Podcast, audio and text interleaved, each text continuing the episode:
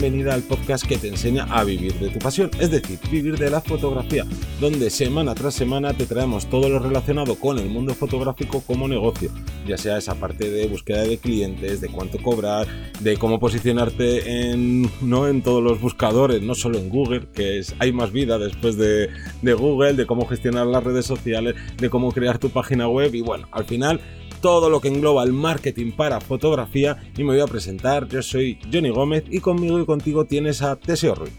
Hola, buenas. Seguimos con estos podcasts más cortitos, más veraniegos, más esperemos que fresquitos, que no paséis mucho calor, sino que estéis disfrutando de buenas temperaturas y vamos a utilizar esta semana para recordar algo que que a veces se nos olvida porque entramos en la rueda de estar trabajando, de estar buscando clientes, de hacer las fotos, de editar, de volver a buscar trabajo y entramos en una espiral en la que a veces se nos olvidan eh, los básicos, las cosas fundamentales y nunca está de más recordar qué es lo que nos hace ser un fotógrafo, una fotógrafa profesional.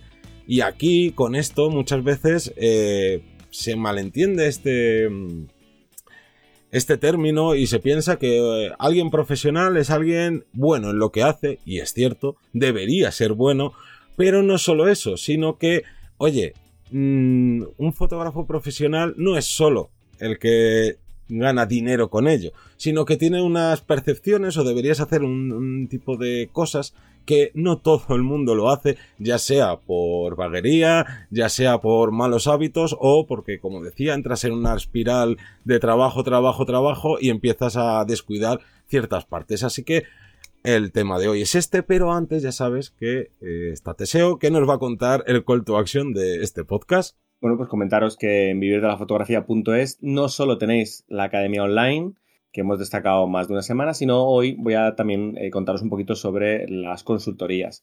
Como ya sabéis, realizamos consultorías donde apoyamos a fotógrafos y a fotógrafas en su proyecto eh, de vida, que va a ser ese, trabajo. Hay gente que a lo mejor lo plantea como un, los primeros pasos, un inicio, oye, me encantaría eh, poder vivir de la fotografía, me encanta la fotografía, estoy empezando, ¿por dónde? ¿Dónde debo empezar? ¿no? ¿Cuáles son mis primeras escalones? ¿Cuáles son las metas a corto, medio, largo plazo? Bueno, pues hacemos un estudio de la situación eh, actual, vemos qué características hay, qué posibilidades tienes y las intentamos adaptar y al final es como, como un gimnasio, te entrenamos para que de cara a más adelante eh, puedas estar con el músculo suficiente para enfrentarte a cualquier tipo de situación, ya sea, como digo, de iniciación o otros usuarios, otros fotógrafos y fotógrafas que eh, llevan ya un tiempo, están ganando un dinero y están ahí al límite. Mira, eh, quiero ganar un poquito más o quiero afianzar, quiero despreocuparme, sé que esto lo estoy haciendo mal, no sé cómo mejorarlo, vamos a dar una vuelta, vamos a estudiarlo y como digo, al final es una, somos unos solucionadores de problemas para intentar, bajo nuestra experiencia de años asesorando, eh, pues eh, encauzarte para, un mejor camino y por sobre todo para que sea más sencillo todo. Y esto lo encuentras en vivirdelafotografía.es barra consultorías. Así que dicho esto, vamos con el tema. Y es que, como mencionaba antes, eh, un fotógrafo profesional no es solo el que se gana la vida con ello, el que cobra por sus sesiones, ni tampoco es el esa persona que hace unas fotografías maravillosas, porque puedes hacer unas fotografías maravillosas, pero primer punto, si no te adaptas a lo que necesita y a lo que te pide tu cliente, ya puede ser muy bueno, puede ser la mejor, que el cliente no te va a volver a contratar o directamente no te va a contratar. Por tanto, lo que tienes que estudiar es a qué tipo de clientes te estás orientando y conocerlos al dedillo, conocer todo lo que necesitan, porque muchas veces ni los clientes saben lo que necesitan. Han visto a lo mejor a la competencia, que tiene unas fotos que ellos quieren tal, pero tú eres el profesional que tienes que coger y decir, oye, mira, yo creo que esto no te va a funcionar por mucho que le pueda funcionar a tu no a tu competidor sino que a ti lo que te va a funcionar con tu no con tu branding o con tu estilo de negocio va a ser esto o a lo mejor una persona que no siempre tienen que ser eh, negocios los que nos contraten sino que alguien ha visto unas fotos oye yo quiero esta pose yo quiero esto y es de bueno pues si a lo mejor tú sabes que no es lo mejor o que eh, la foto que te ha traído de muestra es eh, de un modelo que sabe posar y es una persona que nunca se ha hecho una sesión, pues no, todo este tipo de saber hacer, de saber llevar a tu cliente, de saber ofrecerle tanto cosas que sabes que le van a funcionar o que puede que ni siquiera, ni siquiera se haya planteado que necesita, pero en cuanto tú se las nombras dices, ahí va, pues no había caído yo en esto. Y entonces así estamos ganando eh, un plus, porque ya no es solo que le dejes contento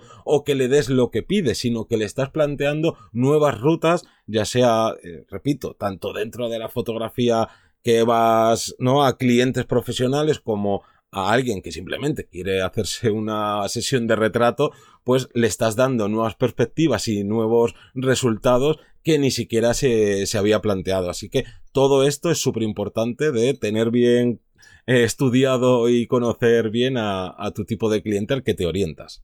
Al final somos esos facilitadores de, situaciones o eliminadores de problemas, vamos a decirlo así. Entonces, a mí me ha pasado más de una vez eh, que venga eh, pues una pareja a hacerse una sesión de fotos o una modelo a hacerse una sesión de fotos y viene, viene recomendada o viene por la necesidad, pero no sabe ni lo que quiere. Entonces, mucho más sencillo, yo tengo una tablet con 10 esquemas de iluminación diferentes, con fotografías de ese corte, y dices, vale, de estos 10, ¿qué quieres? Ah, me encanta este, este y este. Venga, pues lo ponemos en set, pum, pum, pum, pum. Que tener que estar montando un set parecido a lo que creo es la idea que él quiere, hacer las fotos, ves que no se termina de convencer mucho, porque a veces que no saben lo que quieren, no saben cómo expresarlo me pasa mucho con la gente que quiere volumen. Mira, quiero verme mucho más grande, quiero verme más contrastado, más dramático. No saben cómo llamarlo y dicen, no, esto es teatral. Bueno, pues teatral, ¿de qué es teatral? ¿Con colores? ¿Con sombras duras? Tal. Si lo ven directamente en in situ, tú sabes cuáles son los esquemas que van a elegir y tú ya sabes cómo colocarlos. Pues ya colocas la luz de una forma u otra y ya está, ahí tendrías el resultado. Si no te lo mandan previamente, como digo, eso es un, sería una de las posibilidades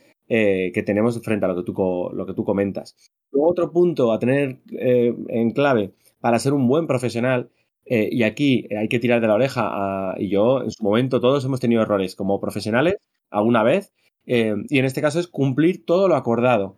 Cuando yo voy a realizar un trabajo tengo que acordar una serie de principios o de características, que todo esto debería estar reflejado en un contrato. A día de hoy, si no tenemos un contrato, primer error, tenemos que hacer un contrato con cada cliente. Y segundo, aún así, vía WhatsApp ya se considera a nivel legal, si tuviera una denuncia o lo que fuera, a nivel legal, WhatsApp ya está considerado como un registro de, de intenciones.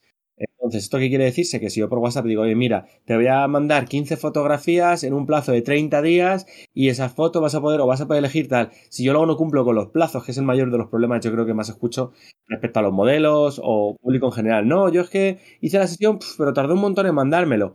Y es como, pues igual que tú has cobrado por adelantado, guiño, guiño, hay que cobrar por adelantado, por lo menos cierta parte de la cantidad, eh, tú tienes que entregarlo a, plazo. ¿Cuántas veces nos hemos quejado de, joder, han tardado un montón en pagarme este, sobre todo, mm, a lo mejor, eh, eh, pues un, ayuntamiento o un particular o una empresa?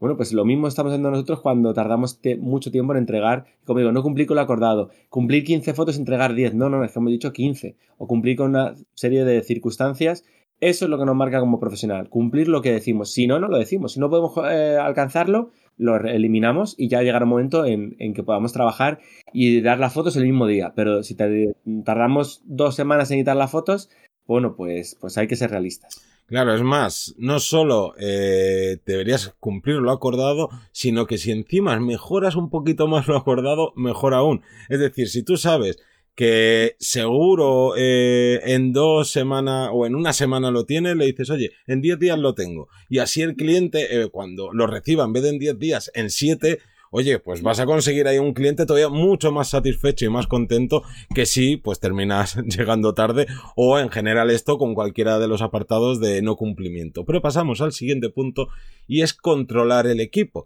Y esto de controlar el equipo es que hay gente que tiende a cacharrear mucho, a comprar muchas cosas, a bueno, mira, he estado aquí ahorrando, me he comprado esta nueva cámara, he comprado este nuevo flash y me voy, vamos, a la primera sesión con él de cabeza. ¿Y qué pasa? Que de repente te das cuenta que dices, oye, y en este flash, ¿cómo podía yo modificar, yo qué sé, en un flash de mano, la, la distancia, ¿no? El, la focal del disparo. Y es como, ay, espera, espera, señor cliente, espérese un momento. Y claro, empiezas a quedar ahí fatal como que no controlas tu equipo. Y eso en un flash que al final de cuentas es bastante sencillo de, de utilizar. Pero si ya nos vamos a cuerpos de cámara, donde cada vez, y más con la sin espejo, hay millones de menús con sus millones de submenús y galimatías que las traducciones a veces no son las más adecuadas. Y claro, Oye, tienes que controlar el equipo. Si tienes algo de lo nuevo de equipo, perfecto, pero digamos que foguéate en tu casa, en el estudio, haciendo pruebas,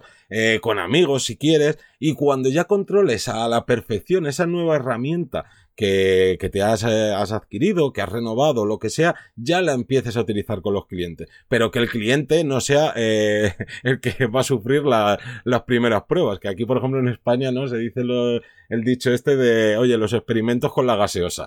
Con lo demás no, porque lo mismo te estalla en la cara. Otro punto clave es no dejar a la casualidad, a la improvisación, eh, cosas importantes. No estamos diciendo que no improvisemos en la sesión, sí, podemos improvisar frente a una base. Eh, estoy poniendo un ejemplo de ¿dónde vamos a hacer las, las, las, fotos? Ah, en cualquier lado, vamos al centro de Madrid y allí vemos. Al centro, pero ¿y dónde va a ser? ¿A un parque? ¿A un sitio con mucha gente? ¿Con poca gente? ¿A qué hora del día? O venga, vamos al estudio y hacemos fotos. ¿Pero qué tipo de fotos? Porque a partir del tipo de fotos llevaré un estilismo, llevaré una ropa, llevaré lo que sea, un atrezo, pero si yo no sé si voy a improvisar, lo voy a dejar a la casualidad, ¿no? Eh, vamos allí y luego vemos. ¿Vemos el qué? No. Quiero ir a esa hora porque ese momento de luz es, está, es fundamental. Voy a mirar qué tiempo hace. ¿Va a hacer frío? Porque a lo mejor hace frío, eh, los modelos no están cómodos. Ahora las fotografías o el equipo se te congela o yo qué sé, estoy poniendo casos muy extremos. Entonces, tenemos que tener clara, como digo, esas eh, intentar que no haya casualidades ni, improvisar. A mí me ha pasado mucho eh, y me han llamado mucho la atención modelos que me dicen, joder, em, yo cuando realizo un trabajo contigo, resulta que hay comida y bebida. Claro, es que a lo mejor estamos seis horas de sesión o de rodaje o de lo que sea y tiene que haber comida y bebida. Esto que parece obvio, hay mucha gente que lo pasa y no, ya veremos, luego compramos agua o luego hacemos comida tal. No, no, hay que alimentar y hay que nutrir a tu equipo de trabajo y una vez que esté eso, no, lo podemos dejar a la improvisación, que luego puede salir bien si lo improvisamos, pero la improvisación está cuando tengamos unas bases, ya estamos cómodos en un sitio, ya estamos tal, vamos a jugar, vamos a experimentar, pero previamente no debería existir esa, esa improvisación o esa casualidad. Claro.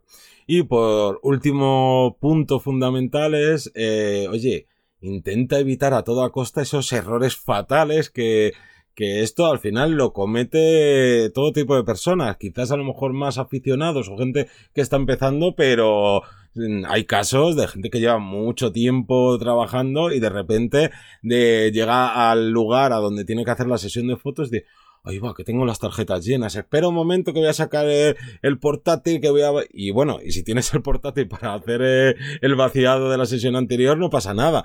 Pero cuánta gente en bodas o en otro tipo de sesiones le ha pasado esto, ha tenido que salir corriendo a ver si había una tienda donde hubiera una tarjeta, pedir favores y no sé qué. Y es de, oye, las cosas hay que, digamos, que prepararlas. Y para mí algo fundamental es que si yo mañana eh, me da igual si son las, a las 7 de la mañana cuando me tengo que levantar para irme a hacer una sesión o si es a las 3 de la tarde. El día anterior es cuando preparo todo el equipo. Y preparar todo el equipo es tener todas las baterías cargadas, todas las eh, tarjetas vacías, comprobar que, yo que sé, que si tengo alguna herramienta que vaya con pilas esté en las pilas nuevas, si va a batería también, que las baterías estén cargadas, para evitar esos problemas de, ay, que me ha fallado esto, que me ha fallado lo otro, o por ejemplo, una de las cosas que parece una tontería y yo siempre hago es, a la mínima muestra que me dé una tarjeta eh, de el más posible mínimo fallo, esa tarjeta automáticamente la saco, la marco, saco las fotos que hay dentro y no vuelvo a utilizarla, la tiro. La, tiro a la basura porque el que tú cojas y, ay, va un fallo, qué raro, pero bueno, ya funciona bien. Lo que te hace es que un día te vaya a dejar tirado. Y aquí muchas veces yo por lo menos, esto, es algo súper personal, del tema de llevar eh, dos cuerpos de cámara, de no, es que esta cámara si no tiene doble slot de, de tarjetas no, no me fío de ella y demás. Y creo que eso es para trabajos muy específicos, como puede ser a lo mejor una boda o demás, pero en el resto de trabajos no vas a tener problemas con estas cosas, pero sí con las que acabo de contar. Así que muchas veces nos volvemos locos con, no, no, esta cámara no me la compro porque eso, porque no tiene eh, doble ranura de, de, tarjetas SD. Eso sí, luego utilizo tarjetas antiguas que mando fallos, que me las llevo ya llenas y 100.000 problemas que son pequeños, pero que al final te provocan fallos enormemente graves. Así que este es otro apartado que hay que ir apuntando de, oye, que me pasó una vez, me lo voy a apuntar para no volver a cometerlo. Yo creo que con estos puntos en clave eh, hemos visto de forma general cómo eh, ser mejor profesional, siempre nos viene bien recordarlo es cierto que, cuesta también estar súper pendiente de todos estos puntos, es normal, pero llega un momento que los automatizamos y nos convertimos en realmente en profesionales que, este, que tenemos en, común y que tenemos en consideración, como digo, todos estos puntos tan importantes. Así que nada, daros las gracias como siempre a la gente que os suscribís a los, a los cursos de la academia, a la gente que nos escucháis día a día, bueno, día a día, semana a semana, que es la periodicidad que tenemos en este podcast y que, como siempre, eh, damos las gracias a toda la gente que nos escucháis desde todos los podcasts Catcher y solo queda decir que un saludo y que nos escuchamos el próximo lunes a las 7 de la mañana. Chao.